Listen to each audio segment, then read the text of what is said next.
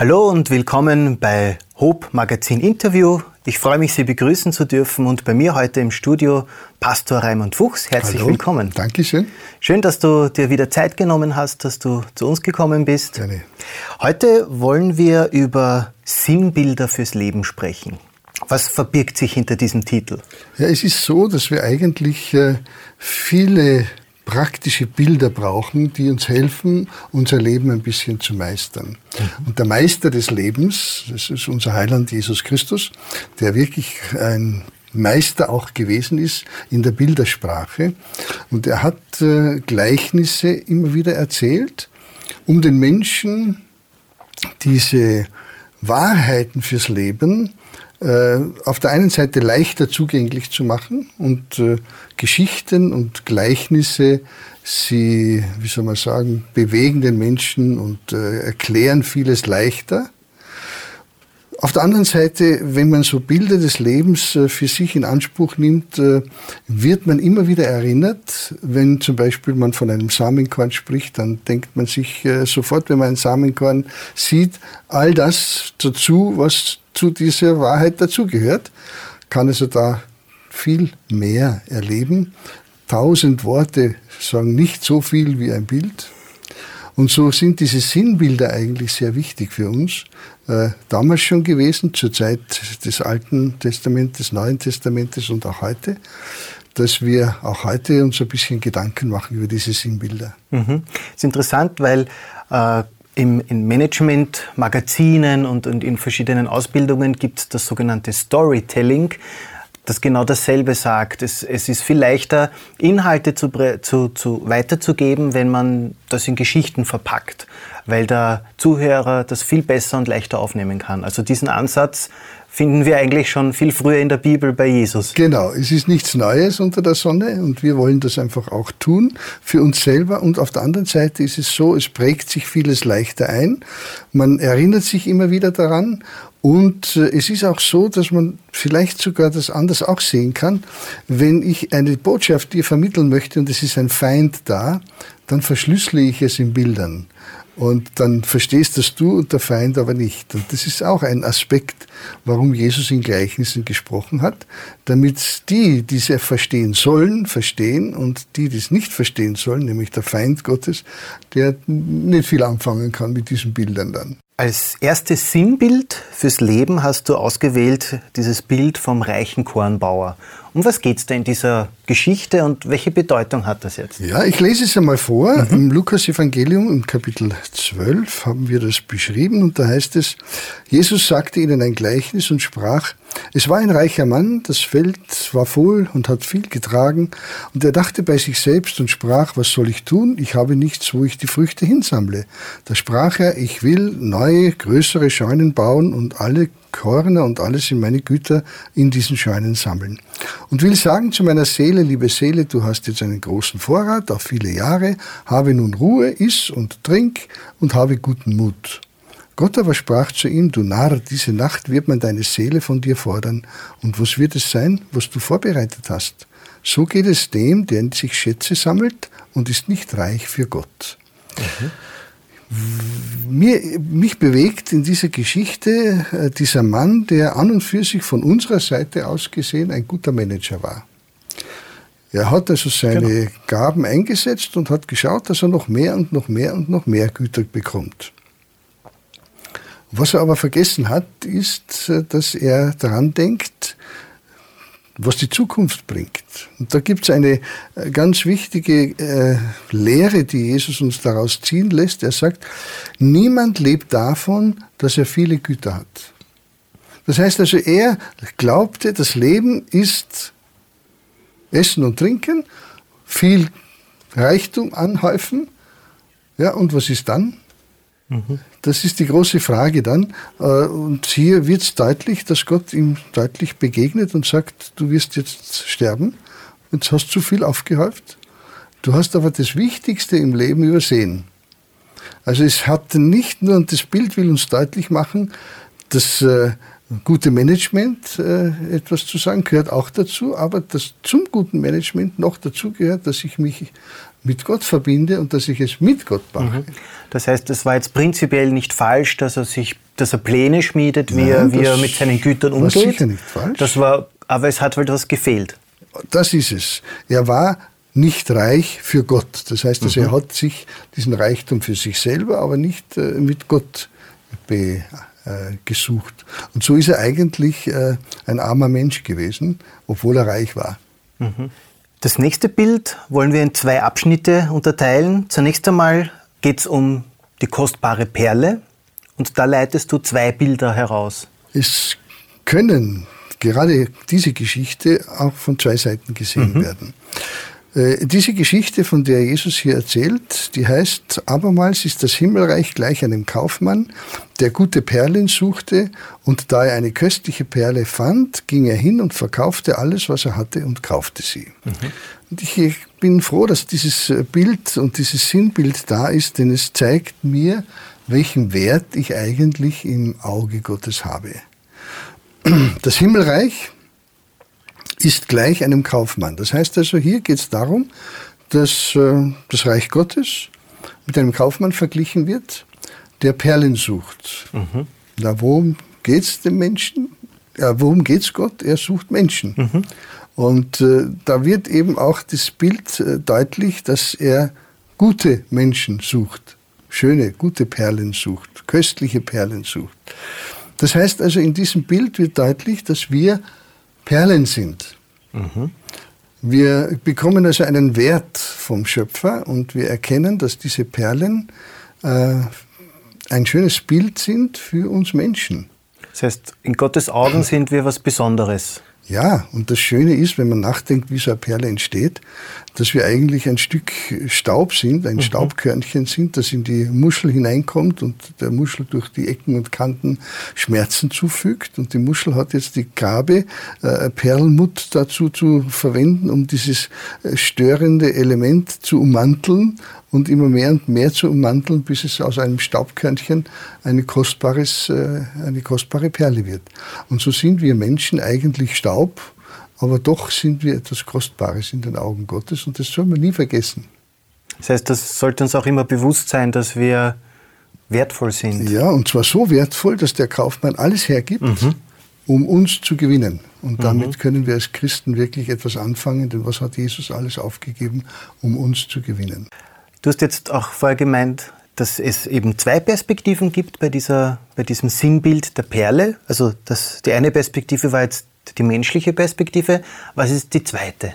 Ja, es ist interessant, dass man das auch anders sehen kann und äh, zwar so deuten kann, dass wir Menschen äh, auf der Suche sind. Mhm. Wir suchen Perlen, wir suchen etwas Gutes für unser Leben. Und diese Perle, diese köstliche Perle, die wir jetzt dann gefunden haben und dafür bereit sind, alles aufzugeben, ist Jesus Christus. Äh, das können wir jetzt in dieser Sendung nicht machen, aber vielleicht können wir eine Sendung machen über das Thema, äh, warum gerade Jesus und was macht ihn so einzigartig? Mhm. Warum ist er so wertvoll gegenüber allen anderen? Und nach diesem Bild ist also Jesus diese kostbare Perle, die für uns so wichtig ist, dass wir alles andere aufgeben und vielleicht sogar bereit sind, unsere eigenen Ideen, unsere eigenen Gedanken aufzugeben. Und manche sind auch bereit, den Beruf aufzugeben, weil sie für ihn leben wollen. Es gibt Leute, die sind bereit, Missionare zu werden, weil sie ihn kennengelernt haben als köstliche Perle. Aber man muss gar nicht so weit gehen. Man ist bereit, sein, sein eigenes Ich aufzugeben. Hier heißt es, er verkauft alles, was er hatte, nur um diese köstliche Perle zu gewinnen. Mhm. Und äh, das sieht man eben in Jesus, diesen Wert. Und wenn wir den erkannt haben, dann wird das für uns also etwas ganz Selbstverständliches sein. Nicht ich muss, sondern ich, ich, ich will diese Perle haben, also gebe ich das gerne, damit ich ihn gewinne. Das heißt, wenn wir als Menschen erkennen, dass die Botschaft von Gott etwas Gutes, Wertvolles ist, was unser Leben bereichert, dann werden wir uns nicht gezwungen fühlen, Gott nachzufolgen, sondern dann ist es ein innerer Wunsch und, und, und äh, etwas, was uns nicht ruhen lässt, dass wir eben uns mit dem Thema weiter beschäftigen und, und diese Beziehung zu Gott suchen. Genau. Darum ist es so wichtig, dass wir zuerst einmal erkennen den Wert der Perle. Mhm. Warum Gibt es das Böse in der Welt? Das ist so der nächste Punkt, den wir gemeinsam in der Vorbereitung notiert haben. Da gibt es ein Sinnbild, das sich mit diesem Thema beschäftigt. Ja, Jesus erzählt diese Geschichte, indem er sagt in Matthäus 13, Vers 24, das Himmelreich ist gleich einem Menschen, der guten Samen auf seinen Acker säte. Das heißt also, Gott äh, hat mit Gutem begonnen und alles war sehr gut. Und dann heißt es, aber in der Nacht da die Leute schliefen, kam sein Feind und säte Unkraut zwischen den Weizen und ging davon. Da nun aber die Saat wuchs und die Frucht brachte, fand sich auch das Unkraut. Da traten die Knechte zu dem Hausvater und sprachen, Herr, hast du nicht guten Samen auf deinen Acker gesät? Woher hat er denn das Unkraut? Er sprach zu ihnen, das hat ein Feind getan. Da sprachen die Knechte, willst du denn, dass wir hingehen, es ausjäten? Sagt er, nein, lass es beides miteinander wachsen, bis zur reifen Ernte. Und dann kann ich äh, Unkraut von Weizen trennen und kann den Weizen in die Scheunen sammeln. Ich habe immer gedacht, mir als Städter geht so bei mir im Garten, ich habe seit kurzem einen Garten, äh, und da wächst sehr, sehr viel. Und ich erkenne dann nicht immer, was ist jetzt wirklich, was möchte ich haben und was ist etwas, was ich eher nicht haben möchte. Genau. Aber offensichtlich, dass man das Gute und das Unkraut wachsen lässt um dann später herauszufinden, was, was welche Frucht bringt, ist äh, ja gar nicht so eine dumme Dumme, Richtig, und das zeigt das, die Liebe Gottes eigentlich. Denn äh, er hat ja nur das Gute gesehen mhm. nach diesem Bild und es kam ein Feind und hat dann das Schlechte gesehen, den Samen des Unkrautes als Bild, das äh, äh, Symbolbild. Und äh, er lässt jetzt beides miteinander wachsen, damit es reift. Und das ist ja auch eine Antwort auf die Frage, warum Gott nicht immer gleich äh, dreinschlägt und nicht gleich äh, ein Richter ist. Er möchte gerne, dass es ausreift und am Ende sollte jeder sagen können, das ist Unkraut und das ist Weizen. Und du mhm. hast recht. Weil sonst kannst du wirklich immer nur die Sorge haben, habe ich jetzt das Richtige ausgerissen oder das Falsche. Und das äh, ist eigentlich hier eine ganz gute Bildersprache, die deutlich macht, dass Gott am Ende dann aber doch ein Gericht hält und dann jeder nach seinen Werken einen Lohn bekommt. Aber bis dahin hat er Gelegenheit, heranzuwachsen und heranzureifen. Und das Böse, wie gesagt, ist nie von Gott, kommt nicht von ihm. Und das müssen wir auch einmal feststellen. Mhm. Ja, der Same, den er ausgesät hat, ist nur gut. Und der Feind war der, der das Böse genau, gesät hat. Genau. Und so geht es also darum, dass wir lernen müssen, Geduld zu haben und irgendwann einmal bis zur Reife zu warten, um dann die Ernte einzuholen. Das nächste Sinnbild, das wir gemeinsam betrachten möchten, behandelt vier Menschentypen, vier Böden, die da verglichen werden als Menschentypen. Was ist da der Hintergrund, um was geht es denn da? Ja, er erklärt auch hier wieder, dass das Reich Gottes wie ein Samen äh, ist, das ausgestreut wird, oder ein Seemann, der guten Samen ausstreut. Und wenn er so außen, muss man so das alte äh, Agrarbild für uns haben. Da hat man keinen Traktor gehabt, sondern das ist mit Hand noch mhm. gesät worden. Und da ist es dann eben so gewesen, dass der eine Same auf äh, wie heißt es hier, auf den Boden fällt, auf den Weg fällt und da kommen die Vögel und nehmen den Samen weg und der Same kann nicht Frucht bringen. Dann fällt er auf Felsiges, da ist ein bisschen ein kleiner, eine kleine äh, Mulde, ein bisschen erdreich, aber es geht nicht lang auf, die Sonne ist heiß und dann geht das Ganze ein.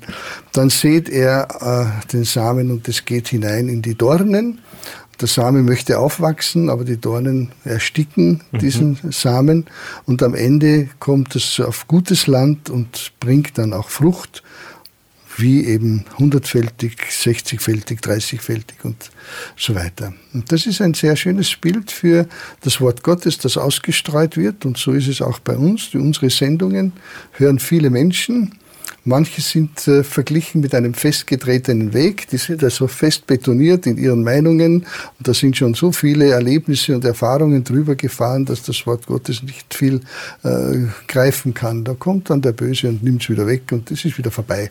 Man hat es gehört und man hat es wieder vergessen. Es geschieht nichts. Dann gibt's den sozusagen, das war der hartherzige Mensch. Dann ist der oberflächliche Mensch, der schneller mal was hört, begeistert ist, aber dann wieder vergisst. Und es tut sich nichts. Wenn dann die Sonne des Tages aufgeht, ist dann letztlich alles wieder vorbei. Dann der dritte ist dann der sorgenvolle Mensch, der viele Dornen in sich hat und Disteln, die, die viel wichtiger sind und Probleme, die das Gute über, überwuchern. Mhm. Und am Ende ist dann der gute Mensch, der bereit ist, das Wort Gottes zu hören und es anzunehmen, um dann auch Frucht zu bringen. Und das Schöne ist, dass bei Gott nicht um Leistung geht. Ob der eine 160 oder 30-fältig bringt, äh, jeder bringt, was er kann, weil es Gott ihm gibt. Und somit ist das Wort Gottes eigentlich wie ein Same, der ausgestreut mhm. wird. Und wir können uns selber entscheiden, welcher Boden wir sind. Das wollte ich gerade fragen. Es ist also nicht vorherbestimmt, dass wir so ein Boden sind oder so ein Boden sind, sondern wir können das selbst bestimmen, ob wir das jetzt annehmen wollen oder ob wir oberflächlich schnell begeistert sind, es aber keine Wurzeln gibt. Es liegt an uns. Genau, man kann also auf alle Fälle den Boden aufbrechen, man kann die Dornen ausreißen. Es gibt also vieles, was man machen kann, um den guten Samen äh, Möglichkeit zu geben, zu wachsen. Und das sollten wir eigentlich tun. Wir sollten uns fragen, was hindert uns, das Wort Gottes ernstlich anzunehmen und in die Tat umzusetzen. Wenn es da was gibt, dann können wir das angehen und das ausreißen. Dann wird Frucht die Folge sein. Jetzt kommen wir zu einem oder zu mehreren Bildern, die wohl ganz berühmt sind und bekannt sind kennt ein jeder. Es geht um etwas, was verloren geht und wiedergefunden wird. Und das wird in mehreren Bildern beschrieben. Es sind drei Bilder. Das eine ist das verlorene Schaf, das äh, sich äh, entfernt und der Hirte draufkommt, dass am Ende das verlorene Schaf nicht da ist und er sucht es, tut alles, was er macht und findet es und er bringt es nach Hause und es ist Freude. Der zweite, das zweite Bild ist, dass eine Frau einen Groschen verliert und alles Mögliche unternimmt, das Haus auf den Kopf stellt, um den Groschen zu finden, findet ihn und freut sich dann mit den äh, Verwandten und Bekannten. Das dritte ist dann der verlorene Sohn, der weggeht vom Vater, sein Leben lebt, wie er es möchte und dann zu den Schweinen kommt und am Ende nicht weiter weiß und dann doch zum Vater kommt und der Vater ihn wieder aufnimmt.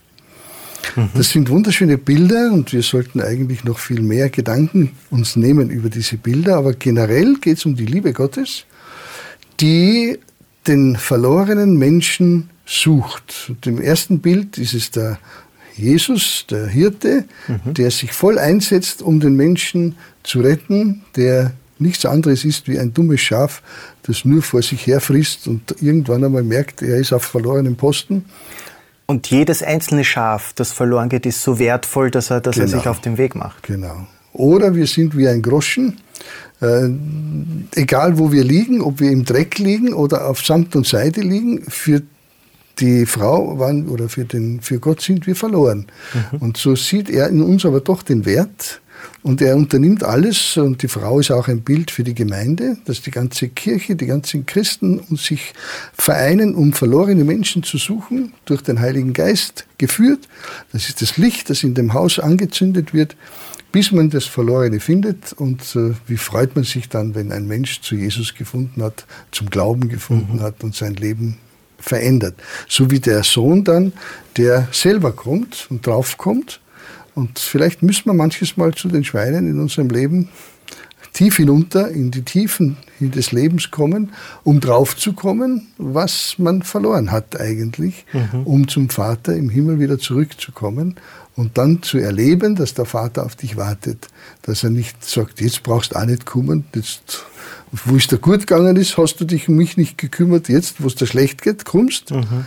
Nein, du kannst kommen, wann und immer wie du willst. Das ist schön, er öffnet sich. schön zu wissen und beruhigend, dass, dass wenn man auch in seinem Leben eine falsche Entscheidung getroffen hat, dass man dann trotzdem zurückkehren darf. Genau. Gott unternimmt alles, um den Menschen zur Umkehr und zur Rückkehr zu ermutigen. Vergebung haben wir jetzt gerade gesehen beim, bei der Rückkehr des verlorenen Sohns, aber es gibt noch andere Bilder, wo es um Vergebung geht.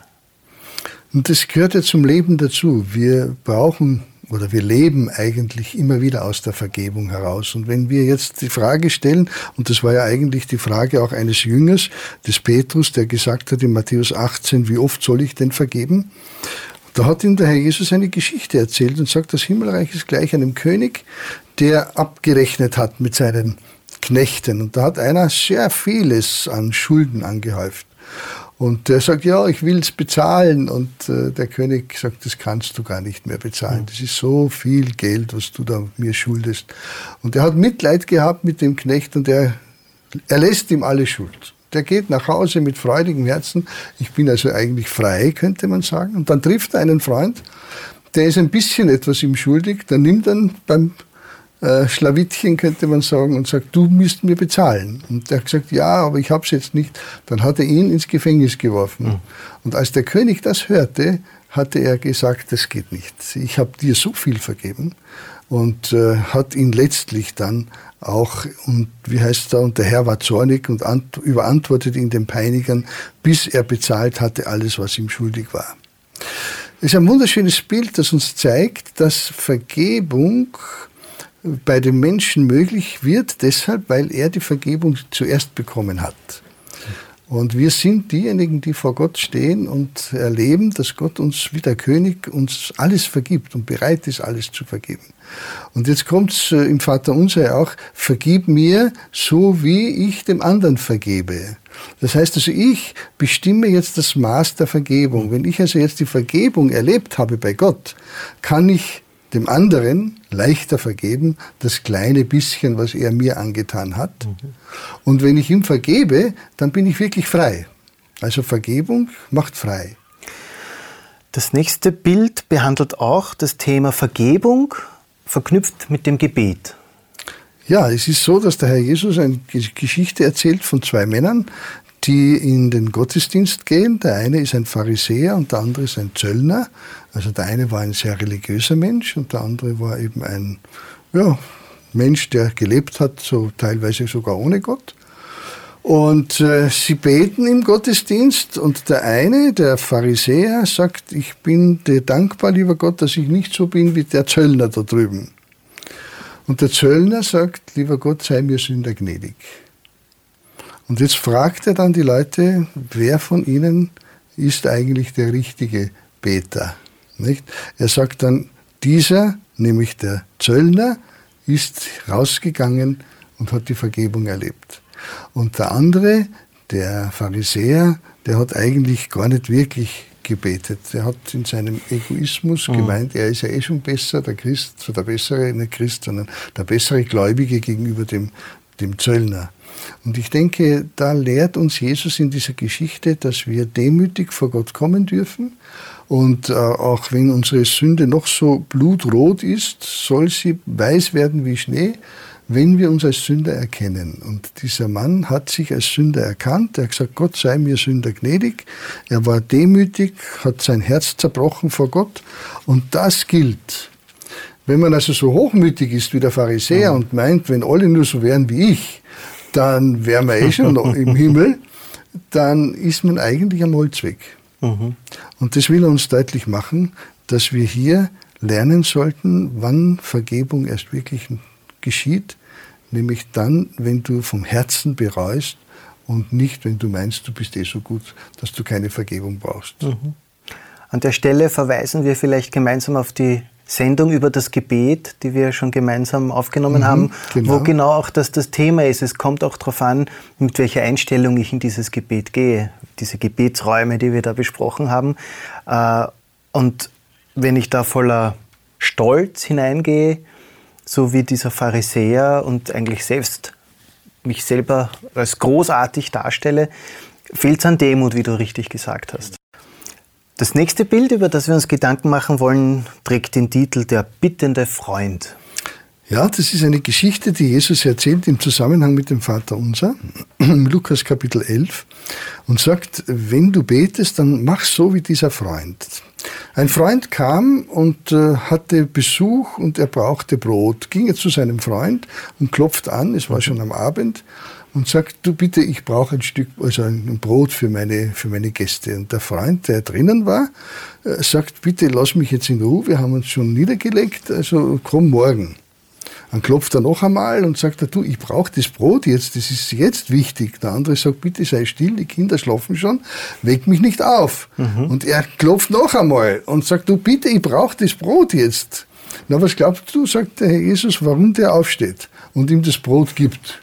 Damit er Ruhe hat. Äh, nicht nur, weil er sein Freund ist, sondern damit er, na, er sagt es hier anders, um, wegen seines unverschämten Drängens willen, mhm. weil er keine Ruhe lassen hat und wie du sagst, äh, damit er eine Ruhe hat, so auf die Art. Und dann sagt er, bittet so, auch zu Gott, und ihr werdet bekommen. Mhm. Also es ist ja wirklich so, wie wenn mein Kind zu mir kommt und sagt, du Papa, ich brauche 10 Euro für die Schule und der geht dann wieder weiter und spielt, dann denke ich mir, naja, so wichtig war das nicht. Wenn er aber wiederkommt und sagt, hast du mir die 10 Euro schon gegeben? Und noch einmal, du, ich brauche die 10 Euro, naja, dann werde ich natürlich ganz anders damit umgehen. Und jetzt sagt Gott, wenn du so bittest wie dieser Freund, dann wirst du den Heiligen Geist sicher bekommen. Mhm. Also heißt, das heißt, wir müssen einfach auch manches Mal ein bisschen drängender bitten, damit wir Gott zeigen, dass es uns wirklich ein Anliegen ist. Also nicht oberflächlich sagen, jo, ich hätte das gern, sondern genau. auch wirklich äh, zu zeigen, dass es uns ernst ist. Genau, und dann sagt er eben umso mehr, also er sagte da, dass wir als Eltern, wenn der der Sohn uns um etwas bittet, wenn er uns einmal ein Ei bittet, werden wir ihm kein Skorpion geben. Das heißt also, wenn wir Gott um etwas bitten, dann werden wir das auch kriegen. Ganz besonders, sagt er, den Heiligen Geist wird er uns geben, wenn wir ihn so drängend darum bitten. Lieber mhm. Gott, ich stehe nicht auf, ich bevor du mir nicht den Heiligen Geist gibst. Ich brauche die Liebe, die Freude, den Frieden, die Geduld, die Selbstbeherrschung vom Heiligen Geist. Und er wird uns geben. Und dass ich Gott dadurch irgendwie auf die Nerven gehe, die Gefahr besteht nicht. Nein, auf keinen Fall. Das ist also sicher nicht das Problem oder das Thema, sondern es geht einfach darum, dass Gott merken möchte, es ließ mir ein Anliegen mhm. und ich will es wirklich von selber und es ist ein, ein, ein Drängen in meinem Herzen. Und darum sagt er, bittet so, dann wird euch gegeben. Klopfet an, dann wird euch aufgetan. Das nächste Bild führt uns ein bisschen in die Küche, kann man sagen. Es geht um den Sauerteig. Ja, da schaut der Herr Jesus ein anderes Gleichnis in Matthäus 13, Vers 33. Das Himmelreich ist gleich einem Sauerteige, das die Frau nimmt und vermengt ihn unter drei Scheffel Mehl, bis dass es ganz durchsäuert war. Was will Gott damit sagen? Er will uns damit ausdrücken, was ist ein Sauerteig? Machen wir es einmal so. Ein Sauerteig ist ein Stückchen Teig vom letzten Mal, der sauer geworden ist. Das heißt also fermentiert ist. Mhm. Das ist also ein gewisser Hefeeffekt. Und das äh, bedeutet also, wenn man, und das braucht nur ein kleines Stückchen von diesem Sauerteig, in den neuen Teig hineingegeben, durchsäuert er das Ganze. Und so möchte er, dass das Reich Gottes in unser Leben hereinkommt und seine Wirkung hat in alle unsere Lebensbereiche. So wie der Sauerteig dann letztlich alles äh, durchsäuert, soll eigentlich das Reich Gottes, die, die, die Wahrheiten der Bibel, der Glaube unser ganzes Leben durchdringen. Und nicht nur so ähm, Ruhetag, da haben wir ein bisschen Zeit für Gott und dann machen wir wieder sechs Tage das, was wir wollen, sondern es geht darum, dass das Reich Gottes, das Christentum eigentlich unser ganzes Leben durchdringen dringen sollte, wie ein Sauerteig, der den ganzen Teig durchsäuert und uns somit äh, Kraft gibt zum Leben eigentlich erst, weil der Sauerteig erst so richtig zum Gären des anderen Teiges bringt und das aufgeht und dann mhm. wirklich das Brot locker und essbar und genießbar wird. Das heißt, man ist aufgerufen, als Christ auch vollständig Gott nachzufolgen und nicht nur teilweise. Genau. Also auch nicht irgendwie zu sagen, das ist ein Bereich, Gott, der geht dich nichts an, den restlichen Teil in meinem Leben darfst du, den teile ich mit dir, aber diesen Bereich, den behalte ich für mich. Also da geht es auch um Hingabe eigentlich. Das nächste Bild, das wir uns noch jetzt anschauen möchten und besprechen möchten, ist auch ein bekanntes Bild. Da geht es darum, dass ein Bräutigam kommt und zehn Jungfrauen warten. Mhm. Und das ist eigentlich ein zentrales Thema, das Jesus immer wieder aufgreift, nämlich dieser Bräutigam ist er und er wird wiederkommen.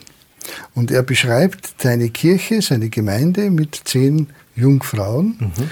die auf die Wiederkunft Jesu warten. Ja, also Adventisten sind, könnte man sagen. Sie glauben, dass der Herr Jesus bald wiederkommt und sie sind vorbereitet und sie möchten äh, ihm entgegengehen. Nur gibt es da dumme, Törichte und das sind fünf und fünf Kluge. Mhm. Was fünf, unterscheidet die beiden? Die unterscheidet einfach dies, dass die Klugen ein bisschen mehr Öl mitgenommen hatten. Vielleicht könnte der Bräutigam ja ein bisschen später kommen. Mhm. Und die Dummen äh, sind eigentlich die, die äh, gedacht haben, es genügt eh das Öl. Mhm. Ja? Du hast vorher gemeint, Adventisten. Ähm, das bedeutet, das sind Menschen, die ganz bewusst auf, auf die Wiederkunft warten, dass, dass Jesus wiederkommt. Genau, das mhm. Wort Advent das kommt mhm. vom Lateinischen, Ankunft. Und jene, die also auf die Ankunft Jesu warten, kann man als Adventisten bezeichnen. Mhm. Ja? Und so ist es also bei diesen fünf, die wirkliche ja. Adventisten waren, das heißt also, die wirklich vorbereitet waren, äh, tatsächlich so, denn der ist wirklich später gekommen, der Bräutigam. Bis Mitternacht heißt es in dieser Geschichte, hat es gedauert und die anderen hatten kein Öl mehr. Denen ist die, hm. das, das Licht ausgegangen. Und dann sagten sie, gebt mir, gebt mir und sie konnten aber, den, die anderen konnten das Öl nicht hergeben, weil sie selber nicht genug hatten dann. Und somit war das ein Problem. Und der Bräutigam hat eigentlich nur die dann mit sich genommen in die Hochzeit, äh, die das Öl und die brennenden Lampen hatten. Mhm. Und so kann man sagen, das Öl, oder machen wir es so, die Lampe ist ein Bild für das Wort Gottes. Das Öl ist ein Bild für den Heiligen Geist. Mhm. Und äh, wir haben schon in einem Gleichnis äh, gehört, dass wir um den Heiligen Geist bitten. Und zwar ganz ernstlich ringen.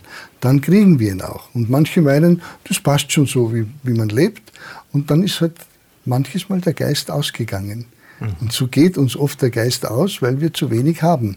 Und damit geht uns die Liebe aus, geht uns die Freude aus, der Friede und all das, was wir vom Heiligen Geist bekommen. Und wenn wir klug sind und so beten, wie wir zuerst gehört haben, dann werden wir genug Heiligen Geist haben, auch wenn es ein bisschen schwierig wird, der Herr Jesus noch nicht kommt und wir noch ein bisschen warten müssen. Wir werden zu den klugen Jungfrauen gehören, die vorbereitet sind, wenn er kommt, denn das Öl bringt erst die die Bibel, das Wort Gottes, die Lampe zum Leuchten. Mhm. Und das Licht ist dann letztlich die Praxis meines Charakters, die praktischen Werke, die ich durch die Kraft des Heiligen Geistes tue, weil ich die Bibel verstehe und jetzt das, was da drinnen steht, in die Tat umsetzen kann. Mhm. Und dann bin ich ein richtiger, vorbereiteter Adventist. Das heißt also einer, der auf die Wiederkunft wartet, weil er das, was er hört, in die Tat umsetzt und die Kraft durch den Heiligen Geist dazu bekommt. Abschließend habe ich noch die Frage, wir sind jetzt mehrere Bilder durchgegangen. Gibt es ein Bild, das dich persönlich besonders anspricht, worüber du noch gerne mit uns sprechen möchtest? Eigentlich jedes Bild, ja. sonst hätte ich es nicht ausgewählt für unsere äh, Zuschauer und Zuhörer. Aber ein Bild, das mich persönlich bewegt, ist äh, das Schatz im Acker. Mhm. Er erzählt einmal ein Bild, dass da ein Mann einen Acker äh, gefunden hat und da hat er im Acker einen Schatz gefunden. Und als er gemerkt hat, was da für ein Schatz in dem Acker war, hat er den Acker gekauft, um den Schatz zu bergen, damit es sein Eigentum ist. Und das ist für mich ein schönes Bild äh, für mein Leben, denn ich habe in meinem Leben einen Schatz gefunden und das ist die Bibel.